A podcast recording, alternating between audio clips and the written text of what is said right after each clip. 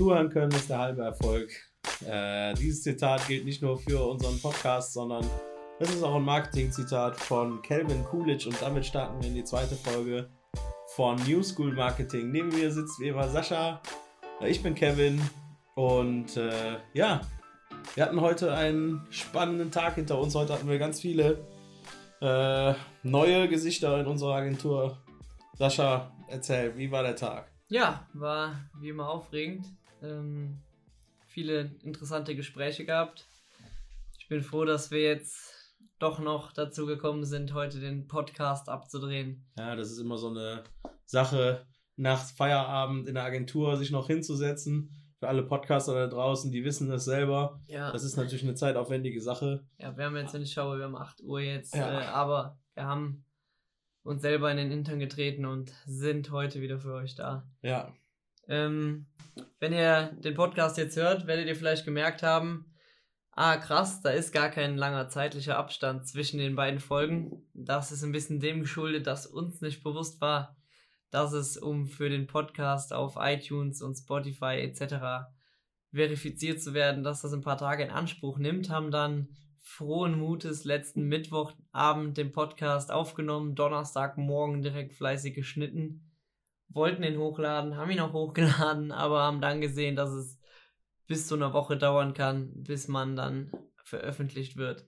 Ja, jetzt ist der nächste Mittwoch. Wir sind bis dato immer noch nicht bei Spotify und iTunes vertreten, aber machen mit Vollgas weiter, nehmen die zweite Folge auf und im Endeffekt kommt euch das nur zugute, wenn ihr auf einer langen dreistündigen Autofahrt seid. Dann könnt ihr direkt drei Folgen New School Marketing hintereinander euch reinziehen. Das ist natürlich im Endeffekt das, wovon viele träumen. ja. Wir haben in der letzten Folge, das konntet ihr natürlich noch nicht hören, ähm, wenn ihr dann die erste Folge hört, dann werdet ihr das merken ein Angebot herausgeschickt, wo wir gesagt haben, okay, Leute, schickt uns eure Case Studies zu verschiedenen Projekten, die ihr habt oder die auch Kunden haben von euch. Und ähm, wir, genau, Website-Links auch dazu. Und ähm, wir versuchen die dann so gut es geht, marketingtechnisch zu betrachten, sie zu bewerten ähm, und zu sagen, was man da aus unserer Sicht äh, vielleicht noch optimieren kann. Auch äh, nicht nur Kritik, sondern auch wirklich, äh, wenn uns was Gutes auffällt, ähm, dort auch drauf eingehen um zu, und auch äh, das herauszustellen. Leider äh, hat das natürlich jetzt äh, durch diese Spotify-Geschichte nicht so gut geklappt und deswegen haben wir uns gedacht, ähm, nehmen wir unsere eigene Case Study. Und äh, da haben wir in der letzten Folge schon über Bob Bobber Brothers gesprochen. Ähm, das ist eine Firma, die neben Bits Design auch von Sascha geführt wird und ähm, ja, dort kann man auch ganz schön anschaulich erklären, was äh, marketingtechnisch so möglich ist. Vielleicht erklärst du nochmal für die, die jetzt vielleicht die erste Folge nicht gehört haben, direkt in die zweite einsteigen, was es mit Bauer Brothers auf sich, äh, auf sich hat. Ja, gerne. Ähm, ja, mit Bobber Brothers ähm, haben wir angefangen in 2015. Ähm, der Name kommt daher, Bobber ist ein äh, spezieller Motorradumbau von Custom-Choppern, Harley Davidson ähm, etc. Und ähm, ich hatte mit ein paar Freunden angefangen, dass wir uns einfach selber die geholt haben und dann einfach mal ins Blaue hinein probiert haben, die umzubauen. Das hat ganz gut geklappt. So ein bisschen aus einer Langeweile heraus habe ich dann einen Instagram-Kanal eröffnet, da so ein bisschen den, den Umbauprozess dokumentiert. Und ähm, ja, das kam da ganz gut an. Wir hatten innerhalb von kurzer Zeit ein paar tausend Follower da zusammen und haben dann im Endeffekt, wir wollten für uns äh, selber T-Shirts bestellen, mussten aber 50 Prozent, nee, nicht 50 Prozent, wir müssten 50 Stück nehmen bei der Druckerei. Und ähm, ja, dann dachte ich mir, komm, die kriegen wir schon irgendwie quitt. Haben dann äh, einfach die 50 T-Shirts bestellt. Ich habe die restlichen dann auf Instagram gepostet und gesagt, die können die Leute haben für, ich weiß es nicht mehr genau, 15 Euro oder was es war. Und dann hatten wir innerhalb von kürzester Zeit hatten wir die ganzen T-Shirts weg und da hat es ein bisschen Klick gemacht und ich dachte, ah, okay. Da kam der Verkäufer mir hervor und ich wusste, okay, die T-Shirts sind irgendwie beliebt, die Leute wollen die haben und habe dann kurz an einen Online-Shop programmiert, ähm, der anfangs so ein bisschen spartanisch noch war, nicht viele Funktionen hatte, aber das hat sich in den letzten vier Jahren sehr gut weiterentwickelt. Wir haben jetzt aktuell, ähm, ich weiß ich habe jetzt äh, die letzten Tage nicht geschaut, aber ich glaube, wir haben jetzt um die 360.000 Follower momentan. Ich schaue mal nach, 362.000 Follower aktuell auf Instagram, sind mittlerweile auch auf Pinterest aktiv, auf Facebook und in allen möglichen anderen Kanälen. Hm, das hat sich jetzt so zu so einem richtigen ähm, Unternehmen im Grunde entwickelt. Wir haben jetzt über 3000 Produkte auf Lager, wir haben das Lager ähm, outgesourced an ein Logistikunternehmen und ja, wir haben uns jetzt gedacht, da sind wir wirklich, das ist so ein bisschen unser, unser ähm, Herzensprojekt, da stecken wir viel Arbeit und Mühe rein und ähm, probieren auch immer neue Strategien da aus, wenn wir, wenn wir ganz neue Strategien uns überlegt haben oder auch irgendwo ähm, auf Veranstaltungen oder äh, wo auch immer ähm, entdeckt oder gelernt haben, ähm, ist das so ein bisschen da, wo es als erstes ausprobiert wird und dann schauen wir, was gut funktioniert und ziehen das mit dann rüber zu unseren Kundenunternehmen. Deswegen haben wir da auch wirklich so ziemlich alle Marketingkanäle mal bespielt, mal mehr und mal weniger und ähm, können da ganz interessant sagen, was gut funktioniert hat und was nicht so gut funktioniert hat. Vom Garagenlabel zum, ja, zur Instagram Dominanz schlechthin, mehr oder weniger in dem Metier.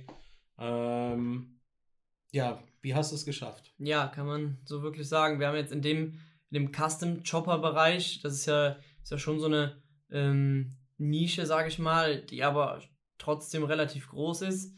Ähm, da haben wir mittlerweile mit den 360.000 haben wir eine der größten Seiten für Custom Chopper auf ganz Instagram. Und ja, es war, ist jetzt nichts, was von heute auf morgen passiert ist. Es war schon langer Weg. Ähm, ich sag mal, ich fange jetzt mal einfach beim Kanal Instagram an, was da halt ähm, wichtig war, dass man jetzt nicht sagt, okay, ich poste da jetzt mal eine Woche und dann wieder mal eine Woche nicht. Äh, oder ich lasse es dann irgendwie ganz mal ein paar Monate sein, weil es nicht so gut funktioniert hat oder jetzt nicht sofort was dabei rumgekommen ist. Ähm, ich glaube, da ist uns wirklich zugute gekommen, dass wir da tatsächlich mega langfristig am Ball geblieben sind. Ähm, wir haben wirklich die ersten Jahre natürlich jetzt nicht so den, beziehungsweise das erste Jahr, sag ich mal, nicht so den Ultra-Umsatz gemacht, aber haben trotzdem ähm, viel Zeit da rein investiert, viel Liebe in den Kanal und haben fleißig gepostet, mindestens einmal am Tag. Später dann, wo die Story dazu kam, jetzt auch mehrmals am Tag in die Story. Und ja, was beim Kanal Instagram halt ähm, schwierig ist, da es bei uns anfangs halt so ein Nebenbei-Projekt war, war halt die Frage, wie kommen wir jetzt an so viel Content ran? Wenn man jetzt jeden Tag mehrmals postet, man kann natürlich nicht immer auf denselben zehn Bildern rumreiten, ähm, muss man sich natürlich irgendwie ein Konzept überlegen, wie man nachhaltig immer neuen Content kriegt, der natürlich aber auch so hochwertig ist, dass man ihn auf ähm, so einem wichtigen Account posten kann. Weil das ist auch eine Sache, die ich immer wieder sage, das sollte nicht die Abladestelle sein für irgendwelche Bilder, die man jetzt noch irgendwo auf einer Festplatte gefunden hat, sondern da sollte schon gut durchdacht sein, was hat man für ein Content-Konzept und ähm, es sollte wirklich viel Mühe und Liebe in die Bilder gesteckt werden. Was wir da gemacht haben, ist, wir haben jetzt nicht nur unsere eigenen Modelbilder dort gepostet, sondern wir haben alle möglichen Custom-Werkstätten, die tolle Motorradumbauten machen, Bobberumbauten machen, ähm, rausgesucht, haben die angeschrieben und das ist halt auch so ein großes Thema mit dem Bildrechten auf Instagram. Man darf natürlich nicht einfach irgendwelche Bilder sich querbeet irgendwo zusammensuchen bei Google und die dann posten. Da kommt man auch ultra schnell in Teufelsküche. Wir haben halt ähm, viele Custom-Werkstätten angeschrieben, wo wir gesehen haben, die machen zum einen tolle Umbauten, zum anderen machen tolle Bilder und haben halt äh, die gefragt, ob das in Ordnung ist, wenn wir generell deren, deren Bilder posten und haben uns von denen das sozusagen das Universal okay geholt und das Coole war da halt, dass die von aus aller Welt kamen. Wir haben dadurch haben wir Fotos aus äh, Amerika, aus Australien, aus Skandinavien, die teilweise atemberaubende Hintergründe alleine haben, plus halt nochmal tolle Umbauten von den Motorrädern. Das ist natürlich mit ein bisschen Zeitaufwand verbunden, diese alle ähm, ja, immer rauszusuchen und sich da auch noch anzuschauen, welche sind die besten Bilder, welche Bilder funktionieren auf unserem Account gut und ähm, die dann halt so ein bisschen zusammen zu mixen. Parallel haben wir halt immer geschaut, dass wir genug Shootings zum einen bei uns selber machen, haben die dann ähm, die Bilder genutzt für die Story und den Feed. Und was wir zum anderen gemacht haben, ist halt, wir haben uns sehr viele, ja, es waren nicht mehr wirklich Mikro-Influencer, wir haben uns einige kleinere Influencer zwischen 10 und 50.000 oder 10 und 100.000 Followern rausgesucht, die, wo wir gesehen haben, dass die aber jetzt noch nicht mega zugeschüttet sind mit ähm, Promotion-Posts, ähm, also die wirklich noch nicht so wirklich in diesem Influencer-Business aktiv waren. Die hatten einfach viele Follower und haben guten Content gemacht. Da haben wir uns dann ähm, zum einen Content Creators gesucht, zum anderen welche, die optisch entweder ein Motorrad hatten oder die halt optisch tätowiert waren oder gut in die in das Metier passten und haben den halt einfach kostenfrei im Grunde ohne ohne irgendwelche Strings attached. Wir haben jetzt nicht gesagt, ihr müsst uns unbedingt zehn Fotos schicken. Wir haben denen einfach gesagt, hey, ähm, cooles Profil, cooler Feed. Ähm, wir würden dir gerne ein paar Klamotten schicken. Ähm, ganz ohne Zwänge. Wir bräuchten einfach nur deine Adresse. Und das haben dann, da haben sich viele gefreut. Und im Grunde haben wir, ich müsste nochmal nachschauen, aber ich glaube, wir haben von 100% der Leute danach Fotos bekommen die waren happy, dass wir denen einfach Sachen geschickt haben. Wir haben im Grunde gar nichts bezahlt, äh, außer halt jetzt die, die Herstellungskosten von den Klamotten und den Versand.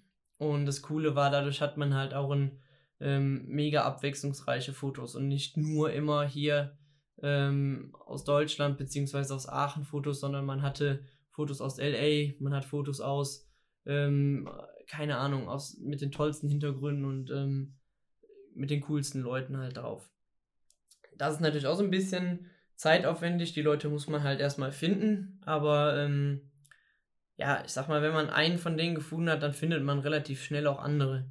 Bei Instagram hat man ja die Möglichkeit, neben dem Folgen-Button ist der kleine Pfeil rechts und da sind ähnliche Profile. Und ähm, bei sowas, auch bei, also zum einen bei den Custom-Werkstätten als auch bei den, bei den Influencern kann man darüber relativ schnell, wenn man jetzt einen guten gefunden hat, findet man auch mega schnell andere gute. Du sagtest jetzt, dass bei den ähm, Influencern, wenn man sie so nennen darf, ähm, dass ihr da jetzt wenig oder beziehungsweise gar nichts bezahlt habt. Wie war das bei diesen Custom-Werkstätten? Haben die sich da ein bisschen quergestellt oder war das auch eher so der, ähm, ja, der, der, der Grund, ähm, Grundeinstellung, dass, dass, dass sie sich einfach gefreut haben mhm. darüber?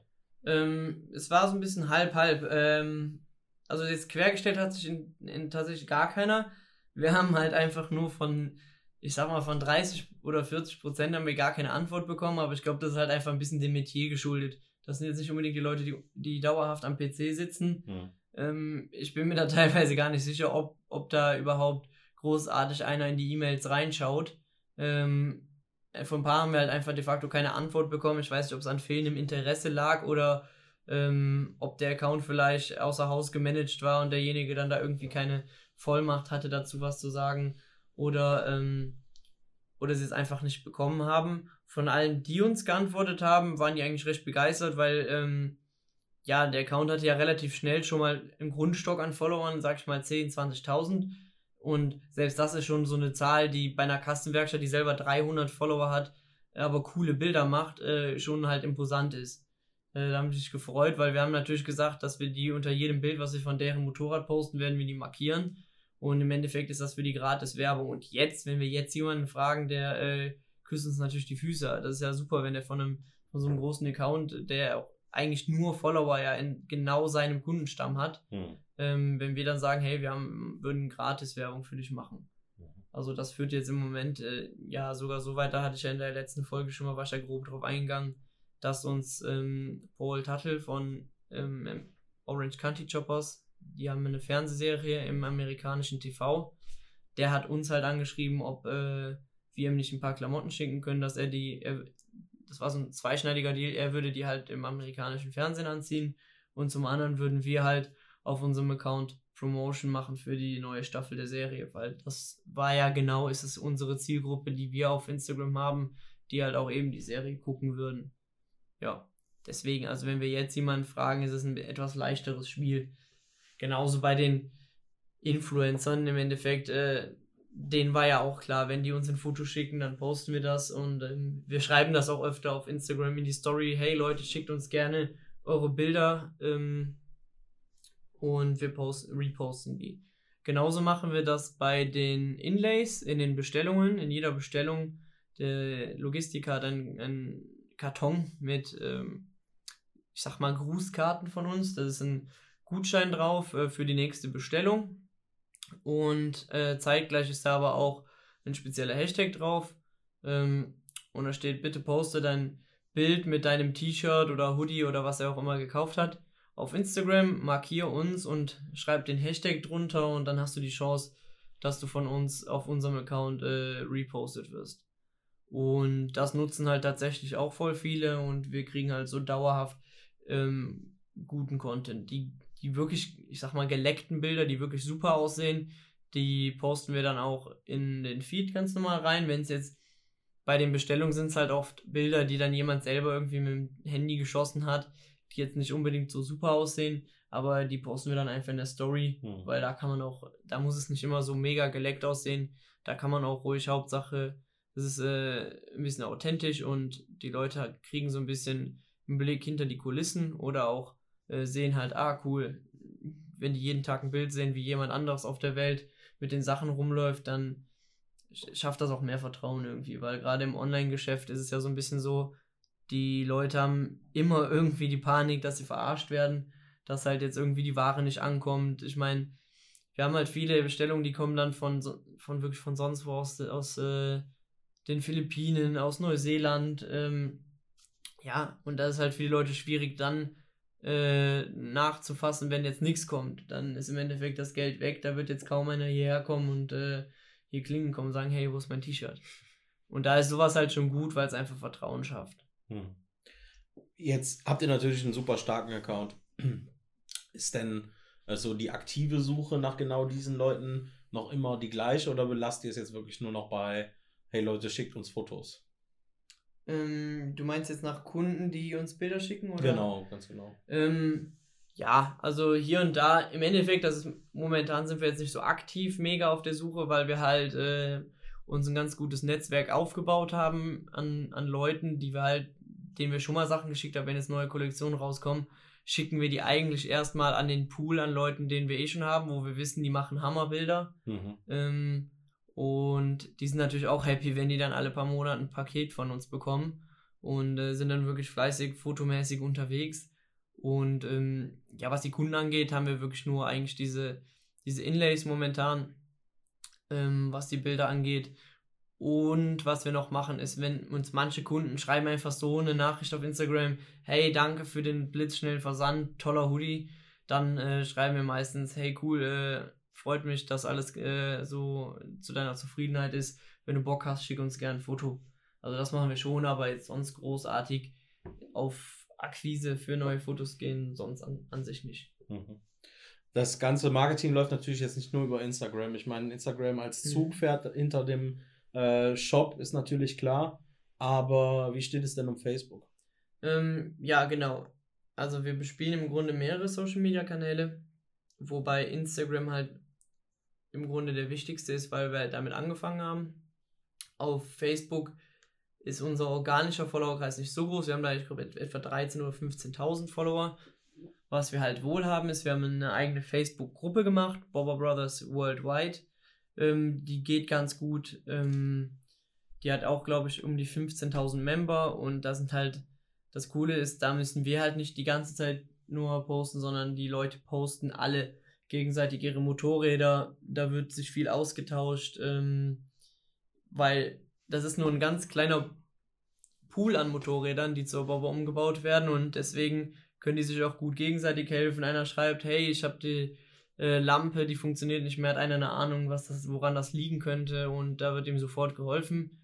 Und ähm, ja, das ist dann schon eine coole Gemeinschaft, die sich halt so entwickelt von, von etwas Hardcore-mäßigeren Fans. Mhm. Also, seid ihr denn auch als Bobber-Fahrer, die ihr ja nun auch seid, also du und dein Freundeskreis, äh, seid ihr da auch aktiv oder haltet ihr euch da eher raus? Ähm, ja, wir sind jetzt nicht so ultra aktiv dort, äh, einfach dem geschuldet, dass, dass äh, ich halt wirklich nicht so mega die Zeit habe, dauernd da reinzuschauen. Anfangs war ich aktiver, weil, weil halt noch nicht so viele in der Gruppe drin waren und habe geschaut, dass ich immer, wenn jemand was fragt, da schnell reagiere. Aber mittlerweile ist es halt wirklich so, dass, dass wir nur noch so ein bisschen äh, monitoren müssen. Wird da irgendwas gespammt? Wird da, wird es sich da beleidigt in der Gruppe? Hm. Und ähm, ich meine, wenn ich jetzt durch Zufall drauf stoße, dass da was gefragt wird und da wurde noch nicht geantwortet, schaue ich halt schon mal, dass ich da mitmache. Aber im Endeffekt sind, haben wir nur noch so einen beobachteten und ähm, ja, administrativen äh, Position. Hm. Ähm, was natürlich das Coole ist, da ist halt das Engagement viel höher als auf der normalen Facebook-Seite, wo es so ein bisschen mittlerweile tot ist, das organische Engagement auf Facebook, wo es halt andersrum noch ist, es halt in den geschlossenen Gruppen. Da ist das Engagement wirklich hoch, wenn einer da was reinpostet, die Bilder, die kriegen, die, wir haben die gleiche Zahl von Likes auf der Seite und kriegen aber in der Gruppe kriegen wir 400, 500 Likes aufs Bild, ähm, auf Facebook selber nur noch 100, wenn wir Glück haben. Ja. Ähm, sonst auf Facebook sind wir sehr im, im Paid-Bereich aktiv. Gerade ähm, kann ich jedem ans Herz legen, der einen Online-Shop hat, sind auf Facebook wirklich mega lukrativ. Die Retargeting-Maßnahmen, die da machen kann. Ähm, man hat die Möglichkeit, den Facebook Pixel auf der Website zu hinterlegen. Man hat aber zudem die Möglichkeit, verschiedene Pixel-Codes auf der Website zu hinterlegen, die man auf verschiedenen Abschnitten der Website halt hinterlegt. Wir haben die Möglichkeit, einen Warenkorb-Pixel, einen ähm, Bestellbestätigungspixel und wir können so ganz genau ähm, Werbung schalten an Leute, die spezielle Sachen auf der Website gemacht hat. Zum Beispiel haben wir Kampagnen laufen, die gehen an Leute, die haben was in den Warenkorb getan und kaufen es dann aber nicht.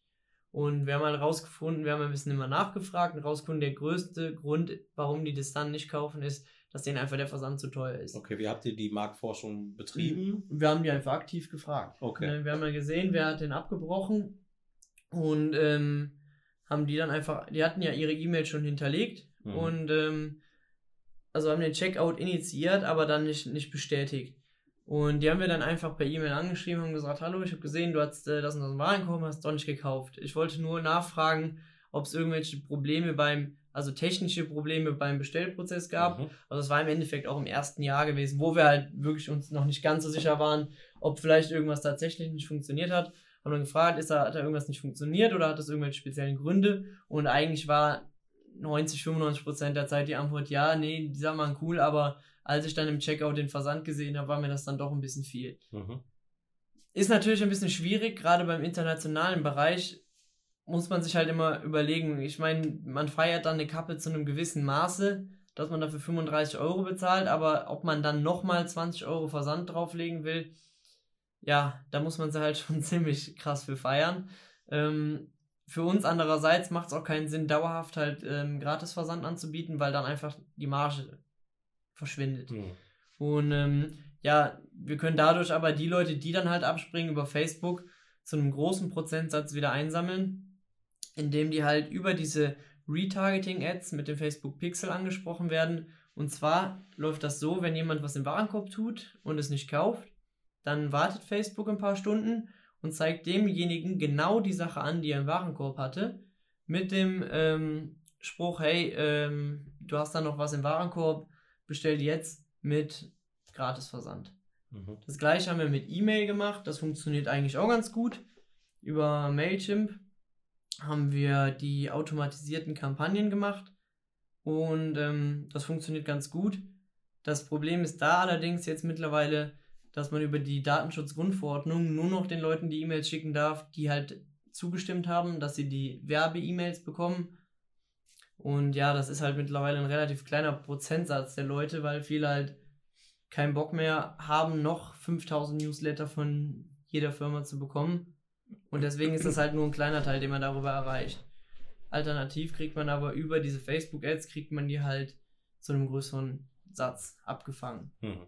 Also was wir da machen, ist halt diese Retargeting-Sachen. Das war jetzt eine davon, da kann man ganz viele verschiedene Sachen machen. Ich würde es mal ähm, auf jeden Fall an eurer Stelle recherchieren, wenn ihr das noch nicht gemacht habt. Ähm, für die, die es noch nicht wissen, wir haben auch einen YouTube-Kanal. Da der läuft mehr über diese Tutorial-Schiene. Da werden wir viele Anleitungen und Tipps und Hacks zu allen Sachen, die mit Online-Marketing zu tun haben, posten. Also abonniert den gern, da werden wir sicherlich auch an einem gewissen Punkt auf das Thema Retargeting auf Facebook eingehen und das wirklich nochmal im Detail erklären. Ähm, das ist eine der Sachen, die wir da auf Facebook in dem Ad-Bereich machen. Und die anderen sind halt normale, ich nenne sie mal normale Werbekampagnen, weil das Schwierige ist, über Facebook ist die organische Reichweite halt total im Keller und wir haben halt über die Möglichkeit, über Paid Ads, ähm, das ist wirklich skalierbar. Wir können sagen, wir geben jetzt 5 Euro aus, wir testen ganz viele Sachen gegeneinander. Wenn wir gesehen haben, eine Anzeige funktioniert super, können wir da aber auch 1000 Euro am Tag theoretisch draufgeben und die wird dann halt entsprechend vielen Leuten angezeigt. Ist es auch ähm, beim Online-Shop super messbar. Auch über den Pixel haben wir da die Möglichkeit zu tracken, wer hat auf die Werbeanzeige geklickt und ist dann auf den Shop gekommen und wer hat es tatsächlich gekauft. Weil ich meine, es ist natürlich schon cool zu sehen, wie viele klicken denn auf die Werbeanzeige. Das habe ich ja hm, bei einer Zeitungsanzeige nicht. Aber ähm, ja, wenn man natürlich dann weiß, wer gekauft hat, ist das natürlich nochmal um einiges interessanter. Ja. Ähm, wie sieht denn jetzt so eine typische Facebook-Kampagne bei dir aus? Also versuch uns mal, ähm, da wir ja auch versuchen, diese Case Study so ein mhm. bisschen zu belegen, wie wird jetzt eine Bobber Brothers Anzeige ablaufen bei uns in der Agentur? Ja, ähm, wir haben jetzt, ich kann jetzt mal eine als Beispiel nehmen, wir haben jetzt eine Kampagne gemacht, die geht, das ist eine Videokampagne, da haben wir ein ähm, Video gedreht von den, im Endeffekt von ein paar Sachen von der neuen Kollektion und die spielen wir aus damit wollen wir halt neue Kunden erreichen. Wir haben über die Shop-Software, über Shopify, können wir über die Reports sehen, ähm, in welchen Ländern viele unsere Sachen kaufen und haben da gemerkt, dass in Skandinavien halt es mega abgeht. Ähm, wir haben natürlich noch paralleles Interessentargeting, wo wir sowieso runterbrechen, äh, dass die Leute sich halt für Custom Chopper etc. interessieren müssen.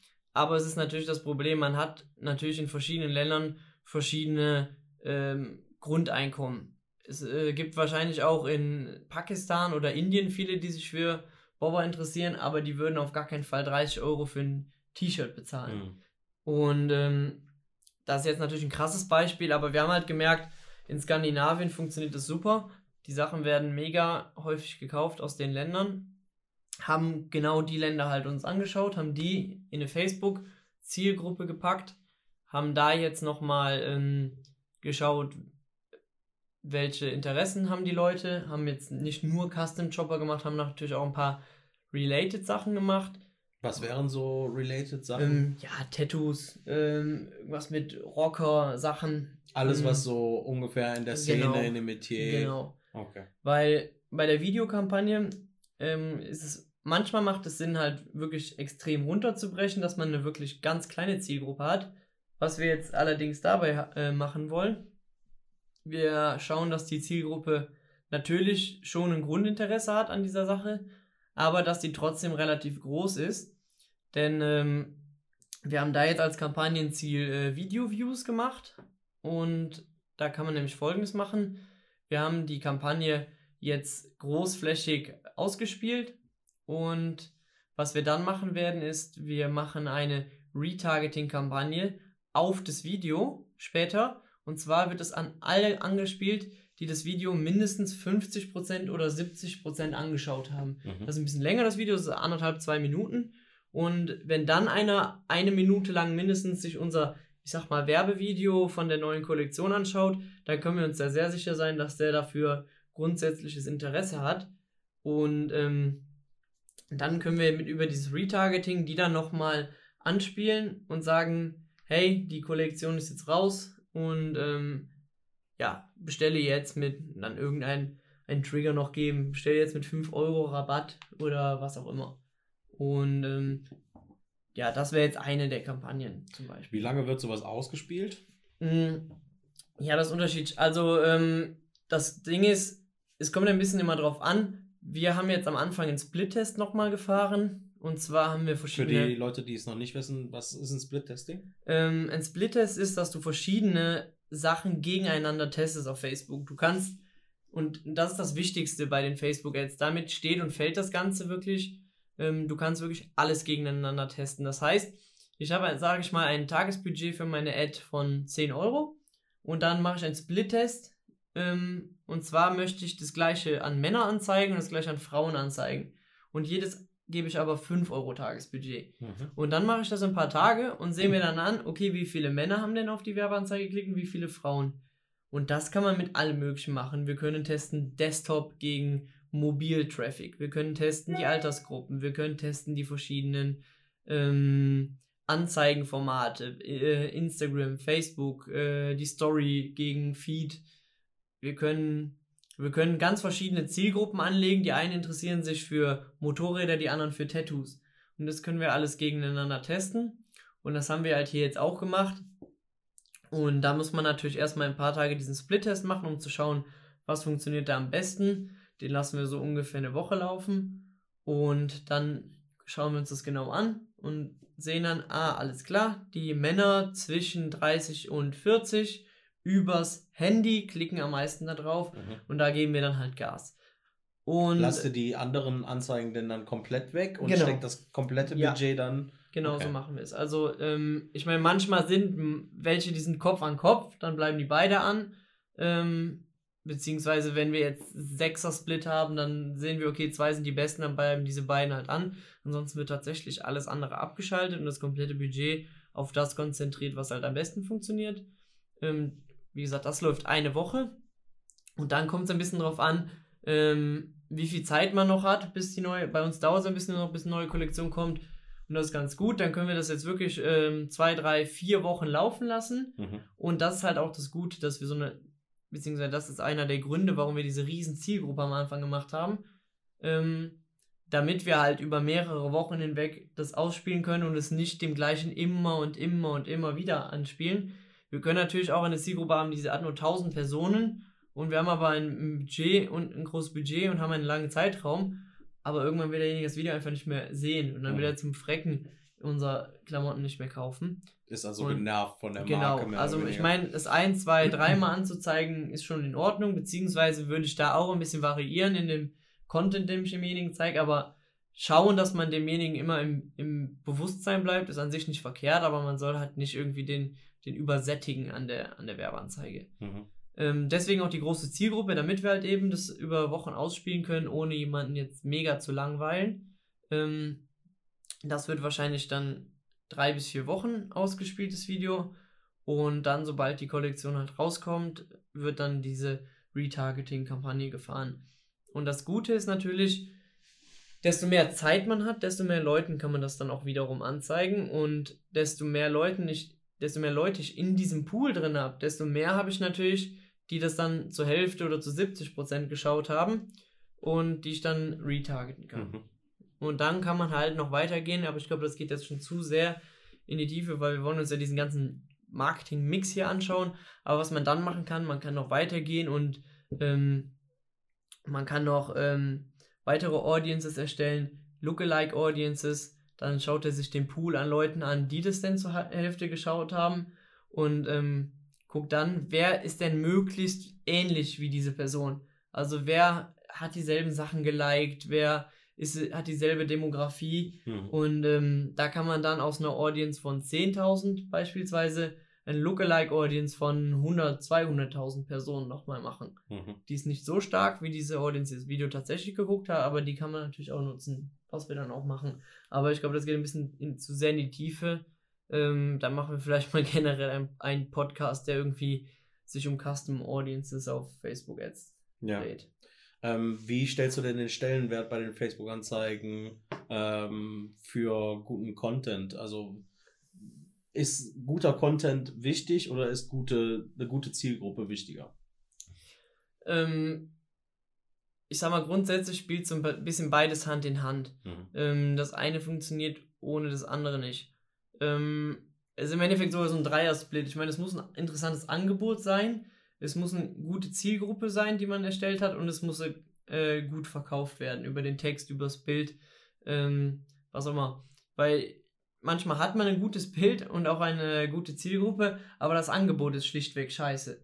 Wenn ich jetzt einen Hoodie habe, der kostet 7000 Euro und ich habe ein tolles Bild davon gemacht, eine coole Zielgruppe gemacht, dann ähm, ist das Angebot einfach scheiße. Mhm. Ähm, was halt andererseits ähm, jetzt zwischen Zielgruppe und, und Content ist halt auch so ein Zusammenspiel.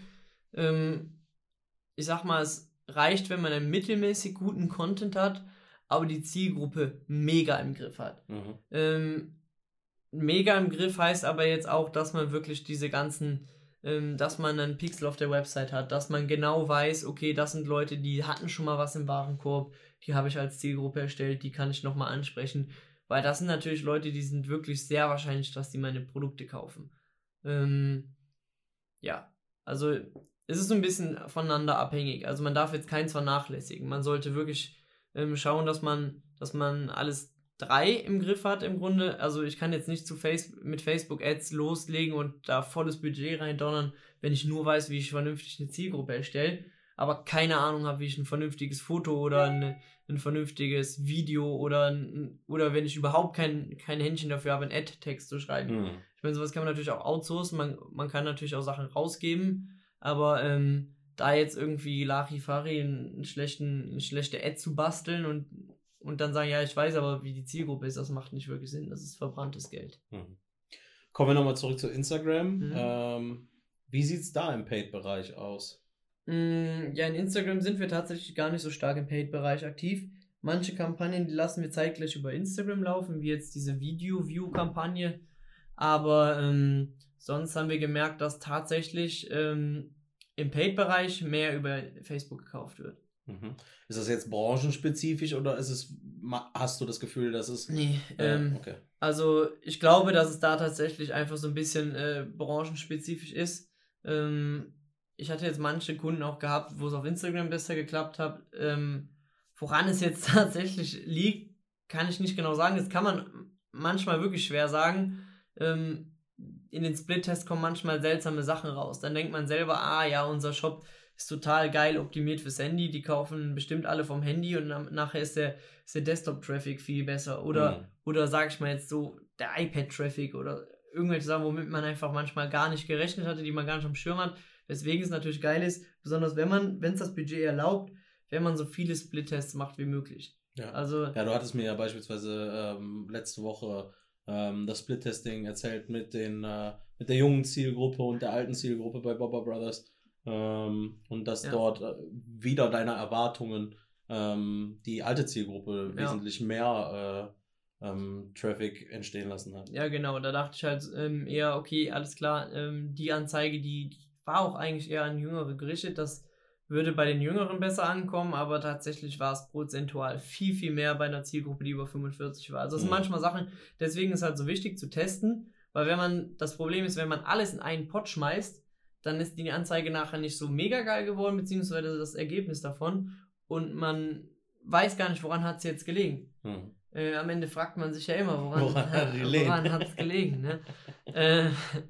äh, und äh, das ist halt das Geile beim Split-Testen, da kann man das Risiko halt so ein bisschen vermeiden. Ne? Und dann weißt du, woran ich gelegen habe. Ja.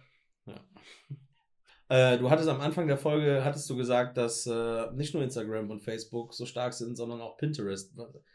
Viele Leute wissen noch nicht mal, was Pinterest wahrscheinlich ist. Die kennen nur dieses P-Icon und äh, ja, viele benutzen es als Inspo-Webseite. Ähm, kann es noch was darüber hinaus? Ähm, ja, also wir haben im Endeffekt mit Pinterest, das war bei uns auch nicht so Priorität Nummer eins.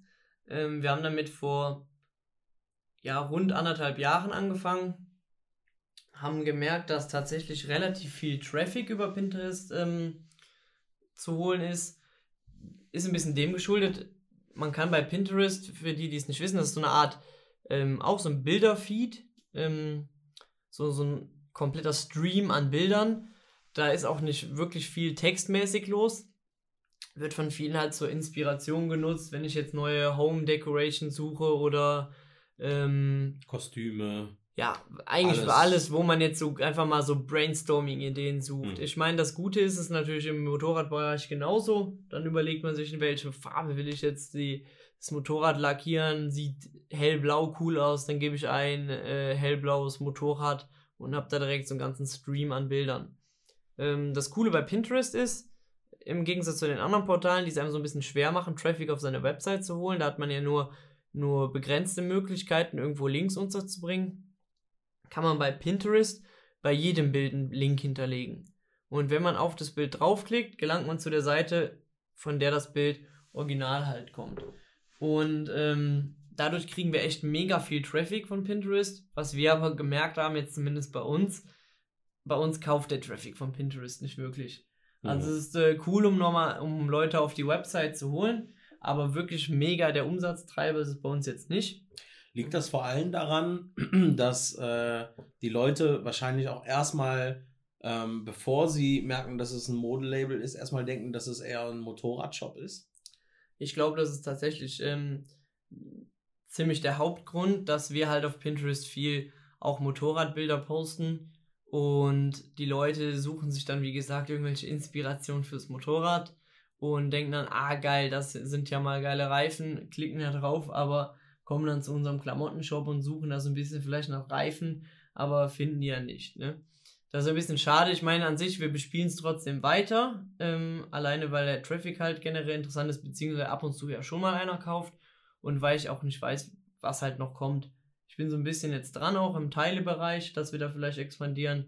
Und dann kommt uns dieser Traffic, der jetzt eh schon die ganze Zeit da ist, natürlich mega gelegen. Zum anderen ist es natürlich nie sch ähm, schädlich Leuten, die ja grundsätzlich im Markt sind, in diesem Custom Shopper Markt aktiv sind, wenn die halt immer wieder auf unsere Seite gelangen und äh, vielleicht im Augenwinkel dann irgendwie ein geiles T-Shirt sehen, jetzt aber mhm. gerade nur gucken wollen, wie das Motorrad lackiert wird, aber dann vielleicht später nochmal, ähm, was dann ja auch nicht mehr direkt getrackt wird, dann später nochmal einfach äh, es direkt eingeben auf dem Handy bobberbrothers.com und sich dann das T-Shirt kaufen. Mhm. Wer weiß. Wie reagiert die äh, Community auf den anderen Social Media Kanälen darauf so? Weil ähm, es ist natürlich auch leicht aus dem Feed, also nicht leicht aus dem Feed herauszuerkennen, dass ihr letzten Endes ein Modelabel seid. Mhm. Ne? Also nicht jeder Post geht über eine Jacke, nicht jeder Post geht über einen Schlüsselanhänger oder äh, was auch immer in der Produktpalette halt zu finden ist. Ähm, Gibt es da irgendwelche Reaktionen? Kannst du das irgendwie einschätzen? Ähm, ich meine, wir haben da natürlich schon immer ein paar Ausläufer, die halt äh, fragen, ob wir auch Motorräder umbauen. Aber da ist halt wirklich möglichst wichtig, dass man schon relativ. Wir wollen nicht auf den Content verzichten mit den Motorrädern, weil der halt so ein bisschen der, der Treiber des Ganzen ist. Ähm, ich glaube nicht, dass wir so viele Follower hätten, wenn wir nur immer T-Shirts posten würden. Mhm. Ähm, aber trotzdem ist natürlich wichtig, dass wir ähm, es relativ schnell klar machen, worum geht es hier auf der Seite. Dann haben wir halt direkt wirklich in der Bio groß geschrieben Motorcycle Apparel. Ähm, wir haben in den Story Highlights haben wir die Kollektionen präsentiert. In der Story selber posten wir auch viel über die Klamotten, die neue Kollektion kommt raus etc. So dass die Leute, die uns folgen, eigentlich schon zu 95% wissen, okay, hier dreht sich alles um Klamotten. Ja. Aber die natürlich trotzdem gerne ab und zu die geilen Bilder sehen von den Motorrädern. Ja. Zumal wir auch immer drunter schreiben, hey, toller Umbau von der Werkstatt XY. Okay. Ähm, wie sieht es jetzt auf dem Reseller-Markt bei euch aus? Ähm, ich meine, Online-Shops sind lukrativ. Lukrativer wird es natürlich auch, wenn du ähm, stationäre Reseller hast, die deine Produkte vertreiben, beziehungsweise sogar andere Online-Shops, die es theoretisch vertreiben würden. Ähm, habt ihr da schon mal eure Finger ähm, nach außen oder wie sagt man es? Ausgestreckt. Ausgestreckt. Mhm.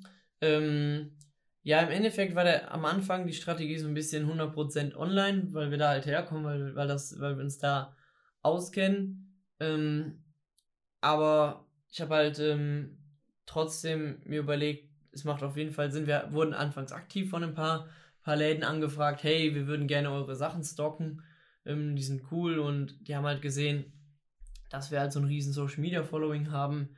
Und dann habe ich das auch so ein bisschen als Strategie genutzt, um neue Reseller halt ranzukriegen, dass wir die halt angeschrieben haben über unseren Instagram-Account direkt, damit sie halt direkt sehen, was bei uns los ist. Und ähm, haben denen halt auch angeboten, hey, pass auf, wenn du unsere Sachen mit reinnimmst, ähm, bieten wir dir an, dass wir dich ähm, auch über unseren Account ähm, promoten. Und ich meine, die wenigsten Concept Stores oder Motorradklamottenläden haben jetzt einen riesen Social Media Following und die waren dann natürlich mega dankbar dann drüber. Ja. Und äh, kamen wir, stoßen wir wirklich auf offene Ohren. Also unsere Akquise-Strategie ist im Endeffekt da 100% Instagram DMs. Mhm. Ähm, also was wir da eigentlich machen ist, ähm, Das ist natürlich auch ein cooles Gefühl für einen potenziellen Reseller, wenn da so ein Schlachtschiff dich anschreibt. Mhm. Ne? Also, Ja, ich meine, das fällt dem natürlich dann schon relativ schnell auf. Der geht dann kurz Ja. auf das Profil, sieht, ach krass, ähm, das scheint dann doch eine etwas größere Nummer zu sein und ist dann auch viel aufgeschlossener, Mhm. als wenn man jetzt zwischen 7000 anderen E-Mails untergeht. Und ich glaube, dass es tatsächlich noch nicht wirklich viele machen, dass die wirklich ähm, so ein B2B äh, wichtiges Gespräch halt einfach über, über eine Instagram-DM starten und man kommt dann auch direkt einfach viel lockerer ins Gespräch. Ähm, wir schauen schon, dass es jetzt nicht so robotermäßig kommt, sondern wir es ein bisschen personalisiert angehen, das Ganze. Wir machen es jetzt auch nicht so auf Masse, sagen, wir schreiben jetzt heute 1000 Reseller an, dann wieder Ruhe, gucken einfach mal zwischendurch rum, ähm, dass wir zwei, drei nochmal finden, ähm, die coole Läden haben, schreiben die dann an, schauen uns aber vorher natürlich auch den Laden an. A, passt der überhaupt zur Marke? Und B, schauen wir halt uns halt an, was, was macht er so und schreiben ihm dann individuell, hey, ähm, cooler Laden, ähm, wir haben viele, was weiß ich, wenn wir jetzt viele Kunden aus seiner Stadt haben, schreiben wir halt, wir haben viele Kunden bei euch aus der Ecke, also scheint ein Grund, grundsätzlich guter Markt dafür zu sein. mhm. Ähm, keine Ahnung, beispielsweise, wir finden das Helmregal mega geil, was ihr euch da gebaut habt. Und ähm, so kommt man halt ganz locker ins Gespräch. Mm, Es ist manchmal die Schwierigkeit, dass man halt in diesen angefragten DMs so ein bisschen verloren geht. Dann sind manche, die halt dann einfach Wochen später schreiben. Ähm, aber das klappt echt ganz gut. Also wir sind jetzt schon in einigen Läden drin, äh, sowohl online als äh, in anderen Online-Shops, Mhm. die markenübergreifend ähm, Klamotten verkaufen, als auch in vielen Offline-Stores. In ganz kleinen Concept-Stores in Italien, Frankreich, ähm, Finnland, aber auch in ähm, beispielsweise manchen Harley-Davidson-Standorten in Frankreich sind wir jetzt zum Beispiel auch drin. Mhm. Und das haben wir jetzt aber im Grunde relativ spät angefangen. Das haben wir jetzt vor ja, zwei, drei Monaten erst begonnen, aber das funktioniert ganz gut. Ich möchte das jetzt auch nicht überstürzen, weil ich natürlich schon irgendwie meinen Lagerbestand so ein bisschen ähm, planbar haben will. Es bringt mir jetzt nichts, wenn wir jetzt auf einmal 30 Reseller ranholen und ich habe nichts mehr auf Lager. Mhm. Ähm, weil ich möchte ja parallel auch noch die, die Online-Kunden halt jetzt nicht vor eine Wand laufen lassen. Mhm. Lager ist da ein gutes Stichwort. Wie äh, lief das so ab? Also, ich schätze mal nicht, dass man sich äh, mit 100 äh, Instagram-Followern ein Fulfillment Center leisten kann. Wie war das vorher bei dir? Ähm, ja, wie gesagt, ganz am Anfang haben wir halt diese 50 T-Shirts bestellt, Hm. wo ich dann gemerkt habe, alles klar, die Leute wollen das haben, da habe ich das relativ, ähm, ja, gebastelt gemacht. Ich habe mir einfach eine T-Shirt-Presse zugelegt, ähm, habe ein paar Designs gemacht und ähm, ja, den, den Rest des Equipments hatten wir hier eh, weil wir ja auch äh, in, zu dem Zeitpunkt viel Druck hier gemacht haben, hatten Schneideplotter etc. Und ähm, habe dann im Endeffekt bei einem Großhändler T-Shirts, Hoodies in Uni, es gab nur schwarz, es gab schwarze T-Shirts, es gab schwarze Hoodies, das waren die ersten Produkte, die es so gab. Ähm, hab mir die halt in verschiedenen Größen blanko aufs Lager gelegt und das war dann so ein bisschen nach dem Motto Print on Demand halt. Hm. Ähm, wenn einer ein T-Shirt mit dem Motiv in Größe L bestellt hat, dann habe ich das T-Shirt in Größe L gedruckt, eingetütet und ihm geschickt. Und ähm, ja, so haben wir das dann anfangs getrieben. Dann äh, der nächste Step war gewesen, dass wir halt immer so ein paar pro Motiv auf Vorrat hatten. Zu dem Zeitpunkt hatten wir auch noch nicht viele Motive. Da haben wir die halt eben in der Garage gelagert noch. Aber ähm, ja, irgendwann nahm es dann halt ein bisschen überhand. Und ähm, vor allem, weil wir es halt parallel zum Agenturgeschäft, das ist halt immer noch das Hauptgeschäft von uns gewesen und das hat dann irgendwann zu sehr abgelenkt, dass wir dann neben, neben der Arbeit äh, im Marketing halt dann angefangen haben, die ganze Zeit Pakete zu verpacken. Und wenn das halt mal ein paar am Tag waren, dann war das in Ordnung, aber wenn man dann zwei Stunden am Tag damit beschäftigt ist, da T-Shirts zu drucken und Pakete zu packen, dann ähm, ja, na, nahm mir das einfach irgendwie so ein bisschen zu viel ähm, Platz ein. Und, Und wahrscheinlich auch Zeit von deinem anderen Tagesgeschäft. Ja, ja das, das, das definitiv.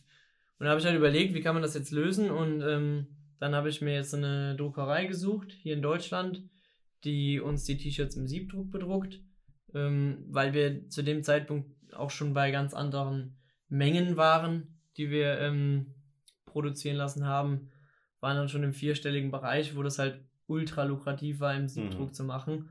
Da haben wir halt wirklich nur noch mega wenig bezahlt im Vergleich dazu, wenn man wirklich das, ich weiß nicht, wer das schon mal gemacht hat, der weiß, wovon ich rede. Es ist ein mega riesiger Aufwand, mit so Plotterfolie ein T-Shirt zu bedrucken. Man ist ewig daran, das auszupillen und das ist jetzt nicht unbedingt die allergeilste Arbeit. Ja. Und so haben wir halt, konnten, wir waren mit den Motiven freiständiger, dass wir, dass wir manche Sachen kon machen konnten mit dem Siebdruck, die wir vorher nicht machen konnten. Haben dort dann äh, halt im großen Stil die T-Shirts ähm, hinschicken lassen und die bedrucken lassen. Dann habe ich mir parallel ein Fulfillment-Unternehmen gesucht. Ähm, ich weiß nicht, ob das jeder weiß, was ein Fulfillment-Unternehmen Unternehmen ist. Das ist im Grunde ein, eine Logistikfirma, die sich darauf spezialisiert hat, äh, Bestellungen für Online-Shops zu ähm, ja, fulfillen, also zu äh, versenden. Die haben unsere Ware dann, wir haben jetzt einen Partner gefunden, ähm, hier direkt um die Ecke in Eschweiler. Und die machen für uns jetzt das Fulfillment der Bestellungen. Die werden jetzt automatisch, wenn jemand was bestellt, wird das über einen Serveranschluss ähm, als CSV-Datei äh, tabellarisch zu, zu der Fulfillment-Firma geschickt. Und die wissen dann ganz genau, alles klar, derjenige mit der und der Adresse hat das und das bestellt. Die Sachen sind alle bei denen eingelagert, mit Barcodes versehen und ähm, ja, das kann jetzt mega schnell und äh, viel professioneller verschickt werden, als äh, wenn es manchmal hier halt so, so Spitzen kam, wenn dann 40, 50 Bestellungen reinkamen übers Wochenende und wir sind dann montags, äh, ja, wir hatten halt auch gar nicht den wirklichen Platz, das, äh, das großartig zu machen, hatten dann wirklich überall auf den Schreibtischen die Kartons stehen, es war ein riesen Chaos und zumal der Postbote hat uns immer mehr und mehr gehasst, äh, Anfangs hieß es mal, ja, kannst du mal ein Paket mitnehmen. Ähm, ja, und dann, dann standen wir dann mit, mit drei riesen Stapeln Paketen mhm. am Straßenrand und haben auf ihn gewartet und äh, ja, das war ja auch nicht der Sinn der Sache. Mhm. Und da läuft das halt jetzt in, in ganz anderen Dimensionen. Ähm, das ist vernünftig eingelagert, katalogisiert. Wir können über Berichte ganz genau sehen, was wurde gekauft, was ist noch im Lager. Und ähm, ja, so ist das halt viel besser skalierbar.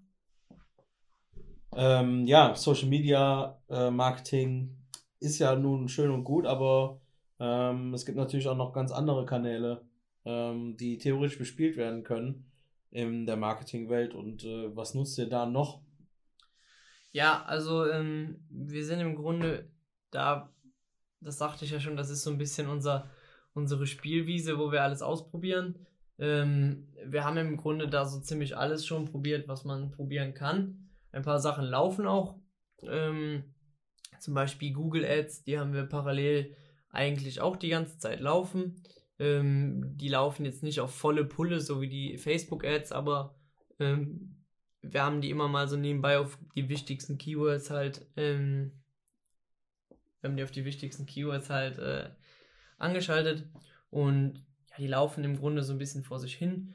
Die werden ähm, immer wieder optimiert halt, ausgewertet, was, was läuft da gut, was läuft da schlecht. Ähm, aber ist jetzt nicht so der Ultra-Fokus da. Ähm, E-Mail-Marketing machen wir auch. Äh, wir haben einen Newsletter mit ein paar tausend Subscribern, ähm, den wir über Mailchimp verschicken. Und den nutzen wir im größten Teil dafür, wenn jetzt neue Kollektionen oder neue Dinge rauskommen, um die anzukündigen, um ähm, spezielle Rabattaktionen zu promoten. Ähm, was momentan noch ein großes Thema ist, ist Suchmaschinenoptimierung. Wir haben den Shop halt ähm, generell komplett optimiert. Wir haben alle, alle Produkte haben wir sehr viel betextet. Ähm, und was wir noch gemacht haben, ist, wir haben vor rund einem Jahr haben wir unseren eigenen Blog gestartet. Eigentlich auch mit Fokus auf Suchmaschinenoptimierung. Wir haben vorher halt geschaut, wir haben über ähm, Tools, die wir halt in der Agentur haben, können wir ganz spezielle ähm, Berichte uns ähm, herausziehen, um zu sehen, welche Suchbegriffe haben was für Suchvolumen, wie viele Ergebnisse gibt es dort. Haben da halt Auswertungen gemacht und eine Prioritätsliste für Keywords aus der Nische, also aus dem Motorradbereich, erstellt und haben dann um die 800 Blogartikel. Mm, und dann habe ich im Endeffekt da auch meinen ersten ähm, virtuellen Mitarbeiter auf den Philippinen eingestellt. der, ähm, ja, der schreibt da jetzt jeden Tag für uns einen Blogartikel. Mhm. Und ähm, also der war auch noch nie hier, der, der lebt halt auf den Philippinen. Und ähm, ja, der schreibt jeden Tag einen Blogartikel für uns. Der, geht, wir haben ein geteiltes Google Sheet, wo wir, ähm, wir kommunizieren auch über E-Mail, aber größtenteils läuft das über diese Google Sheet, wo wir halt immer diese Keywords einfügen und äh, ihm auch meistens Research-Links mitgeben, dass er sich in das Thema einlesen kann, um das in dem Blogartikel halt geht. Und er schreibt uns halt dann jeden Tag einen Blogartikel über dieses spezielle Keyword, was wir vorher rausgesucht haben. Und ähm, ja, konnten da auch ganz tolle Ergebnisse jetzt in den letzten Monaten erzielen über die organische Suche bei Google. Weil im Grunde ist es halt immer ein bisschen schwierig, wenn man sich auf nur einen Kanal konzentriert, weil es kann natürlich immer mal passieren, ähm, dass irgendetwas auf einmal nicht mehr funktioniert, der Algorithmus wird geändert oder es, es, kann ja vieles passieren. Und dann ist es natürlich schwierig, wenn man wirklich original von einer Plattform abhängig ist und sich halt nicht breit genug aufgestellt hat. Ähm, ja, das ist so im größten Teil, was wir im Online-Marketing-Bereich machen. Ähm, wir haben grundsätzlich damals auch Offline-Marketing betrieben. Wir waren auf ein paar Messen unterwegs. Ähm, Wo genau? Was hat, was ähm, Wir waren auf Motorradmessen, wir waren aber genauso auf ähm, ähnlichen Branchenmessen, die halt grob verwandt sind. Wir waren auf Tattoo-Messen, hm. ähm, hatten da Messestände. Hm. Ja, das hat für uns jetzt nicht so mega gut funktioniert.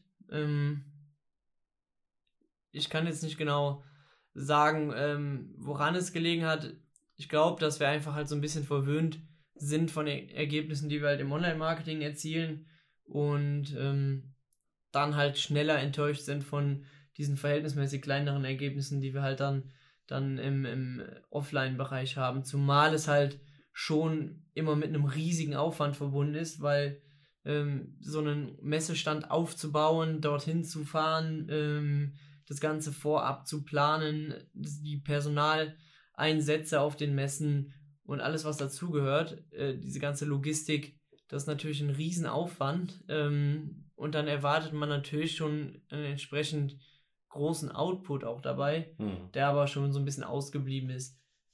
Wir haben es dann immer so ein bisschen auf die Messe selber geschoben, haben gesagt, komm, die nächste wird bestimmt besser, dann machen wir jetzt mal eine Motorradmesse, dann machen wir jetzt mal eine Tattoo-Messe.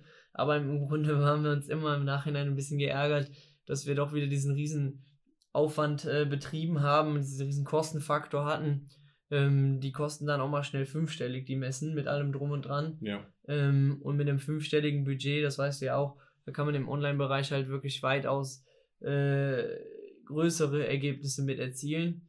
Und ähm, ja, ich meine aber an, an, sich sollte das jeder für sich irgendwie gerne ausprobieren, ähm, auch generell im Online-Marketing-Bereich. Wir probieren immer vieles aus ähm, weil man manchmal gar nicht drinsteckt. Manchmal sind Sachen, wo ich mir denke, hm, ich weiß gar nicht, ob das jetzt so gut funktionieren wird, aber wir probieren es halt einfach aus und manchmal funktioniert halt wirklich ähm, ultimativ gut. Beispielsweise heute ähm, zu dem Thema, äh, wir haben äh, uns ein bisschen im DM-Marketing äh, versucht und haben mal probiert, statt äh, automatisierte äh, Nachrichten zu verschicken, wirklich mal uns das Handy in die Hand zu nehmen und äh, aus der Agentur zu filmen, den Follower beim Namen zu nennen und ähm, ja, uns zu bedanken für, für das Like, was er da gelassen hat, beziehungsweise den Follow, den er da gelassen hat. Und ähm, ja, das dann natürlich auch mit äh, einer gewissen Funnel-Strategie versucht dann ähm, ja, also ihm zu sagen, dass äh, wenn er Hilfe im Online-Marketing braucht, dass er sich gerne bei uns melden kann. Und mhm. äh, das ist natürlich dann auch eine coole Sache. Wir wissen nicht, ob es funktioniert, aber äh, das ist, denke ich, das, was du auch ansprichst. Ne? Also verschiedene Strategien so lange ausprobieren, bis man weiß, okay, nein, das ist jetzt einfach nichts für meine Branche, mein Unternehmen oder das, was ich halt tue. Ähm, ja, im Grunde ist, denke ich, das auch, wo es so ein bisschen drauf äh, hinauslaufen wird in der nächsten Zeit. Mhm. Ähm, man hat gerade bei Instagram viel diesen ähm, Automa Automationen, Robotern, wo dann einfach viel ähm, rausgehauen wird, aber was dann irgendwie, wenn es falsch gemacht wird, sehr unpersönlich schnell wird. Hm. Ähm, und ich denke, da kann man sehr gut aus der Masse hinausstechen, wenn man einfach jedem neuen Follower auf dem Account einfach ein kurzes Video schickt. Hey, XY, es freut mich, danke für dein Follow, äh, sich vielleicht sogar vorher wirklich mit dem Profil beschäftigt, was macht derjenige denn und ihm eine persönliche, ähm, ein persönliches Video schickt, dann hat man direkt ein ganz anderes Standing irgendwie zu demjenigen. Der hat, der hat, der hat mich mal persönlich gesehen, man hat die Stimme mal gehört hm. und ähm, gerade in so einer ähm, befremdlichen Online-Welt, wo man halt wirklich so ein bisschen Distanz noch trotzdem hat, dass man das direkt einfach auf den ersten Kontakt durchbricht und sagt, äh, man schickt einfach ein Video, wie wir es eben gemacht haben, ein bisschen lustig im Hintergrund, gewunken, ein Selfie-Video und sagt, hey, äh, danke für dein Follow, ähm, ich finde dein Unternehmen voll cool, ähm, klasse Tische, die ihr da baut oder was auch immer. Hm. Und ähm, ja, es kam ja auch beim Paar jetzt schon ganz gut an.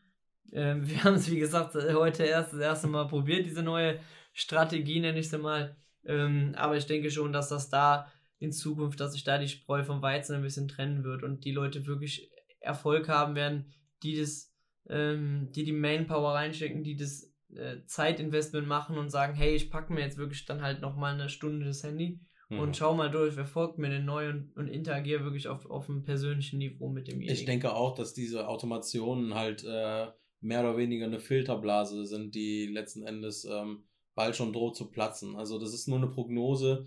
Es kann vielleicht auch sein, weil viel äh, in der Agentur natürlich über ein Lokalgeschäft läuft, ähm, wo wir viele lokale Unternehmen einfach unterstützen und die emotionale Verbindung halt vielleicht auch viel näher ist als bei einem Kunden aus Amerika oder einem internationalen Kunden. Ähm, aber ähm, ich denke schon, dass, das, dass die Persönlichkeit irgendwann wieder zurückkommt. Also da bin hm. ich mir eigentlich ziemlich sicher. Ja. Und ähm, ja, das war, wie gesagt, der, im Grunde der komplette Marketing-Cocktail, den wir da so haben in, in dieser Case Study über unseren eigenen Online-Shop. Und ja, wir haben, wie ihr seht, im größten Teil im Online-Marketing-Bereich Gas gegeben und ich meine, da steckt auch ein, ein, relativ großes Zeitinvestment drin über die letzten vier Jahre. Also das ist ke keine Sache, die jetzt von heute auf morgen gekommen ist. Da stecken halt auch wirklich viele, ähm, viele Stunden Arbeit drin. Und wahrscheinlich auch Und, viele Tiefschläge, ne? Also ja, klar. Ähm, da scheitern wahrscheinlich auch sehr viele Leute. Ähm, einerseits ist es natürlich mit einem großen Investment verbunden. Äh, ein Online-Shop äh, macht sich nicht von selbst. Ähm, und das ist natürlich eine gewisse, ja, wie soll man sagen, ein gewisses Investment, wenn man dort starten will, obwohl du hast es natürlich sehr, ja, sehr klug gemacht. Du hast natürlich nicht äh, die 5000 T-Shirts am Anfang bestellt, sondern hast es wirklich mhm. klein skaliert erstmal angefangen. Ähm, aber das ist natürlich auch äh, eine Sache, wo man dann auch schnell verzweifeln kann. Ne? Ja, ich meine, ähm, da ist natürlich das Wichtige, dass man ähm, so ein bisschen den, das von ein bisschen mit Abstand betrachtet und jetzt nicht direkt sagt, ah krass, ich habe jetzt die 10 T-Shirts äh, verkauft, ich kaufe mir jetzt einen Porsche. Hm. Das ist so ein, das ist nicht so der, der Weg, den man gehen sollte, sondern ähm, das Gute bei uns war, dass wir ja mehrere, ich sag mal, Einnahmequellen ähm, haben und ich jetzt nicht unbedingt darauf angewiesen war, da irgendwelche Profite rauszunehmen, sondern das einfach immer wieder reinvestieren konnte. Eigentlich bis heute. Ich glaube, ich habe noch nie wirklich Kohle daraus genommen und mhm. investiere es immer weiter in die Kollektion zu erweitern, neue Produkte zu holen, um ähm, neue Strategien, um das Ganze halt ähm, einfach weiter auszuweiten. Ähm, und ja, da, damit fahren wir bisher ganz gut. Ähm, es wird wahrscheinlich irgendwann der Punkt kommen, wo man, wo man dann halt auch ein bisschen davon kassieren oder profitieren kann. Ähm, aber das, das, diese Route sind wir bisher ganz gut gefahren und haben jetzt mittlerweile ähm, Kunden in, ich glaube zuletzt waren es etwas über 45 Länder halt. Ja. Von einem Label, was im Grunde bei uns halt in der Garage begonnen hat. Ja, so die typische Google-Story mehr oder weniger. Ne? Natürlich kann man. Google ja, leider in etwas nicht. kleinerem Stil, aber. Ja. Naja, nein, aber äh, zumindest die Garage. Ähm, die Garage ist da, genau. Ja. zumindest das. Ja. Ja, das war auf jeden Fall ein spannender Einblick in äh, die Geschichte hinter Bobber Brothers. Ähm, wir würden uns auf jeden Fall sehr freuen, wenn ihr uns äh, ja euer Feedback, eure, äh, eure Gedanken zu Online-Shops, zu Social Media Marketing, ähm, zu ähm, Facebook Ad Management, was ja auch immer ähm, gerade, ja, was euch interessiert. Und äh, würden auf jeden Fall gerne eure Meinung hören. Und ähm, nichtsdestotrotz bleibt das Angebot, ähm, was wir auch schon in der ersten Folge ähm, ja, an, den, an, an euch weitergegeben haben, bestehen. Schickt euch, äh, schick, schickt euch, schickt uns äh, eure Case Studies, ähm, eure Projekte und wir Mhm. versuchen sie zu durchleuchten. Ähm, Schickt uns die Links zu den äh, Webseiten, Social Media Profilen, wo ihr gerne mal ähm, eine andere, ähm, ein anderes Auge drauf hättet, äh, dass jemand mal drüber schaut, äh, von einem anderen Blickwinkel. Und dann schauen wir uns das sehr gerne an und gehen dann hier im Podcast äh, dann mal darauf ein, ähm, wo wir dann noch sehen, wo Verbesserungspotenzial ist, ähm, ob wir vielleicht noch den einen oder anderen Tipp für euch haben, wie ihr mit kleinem Aufwand oder mittlerem Aufwand äh, ein äh, großes Ergebnis erzielen könnt. und wer weiß, vielleicht könnten dadurch ja auch äh, interessante Interviewpartner äh, entstehen, äh, je, je nachdem, was ihr uns so zuschickt. Und ähm, ja, ansonsten bleibt uns eigentlich nur noch zu sagen, dass wir hoffen, dass Spotify ganz schnell äh, auch diese Folge hochlädt und wir ganz schnell für euch da sind. Und ähm, ansonsten wünschen wir euch eine erfolgreiche Woche. Ähm, bleibt gesund und bis zum nächsten Donnerstag. Bis zum nächsten Donnerstag. Euer Sascha und Kevin.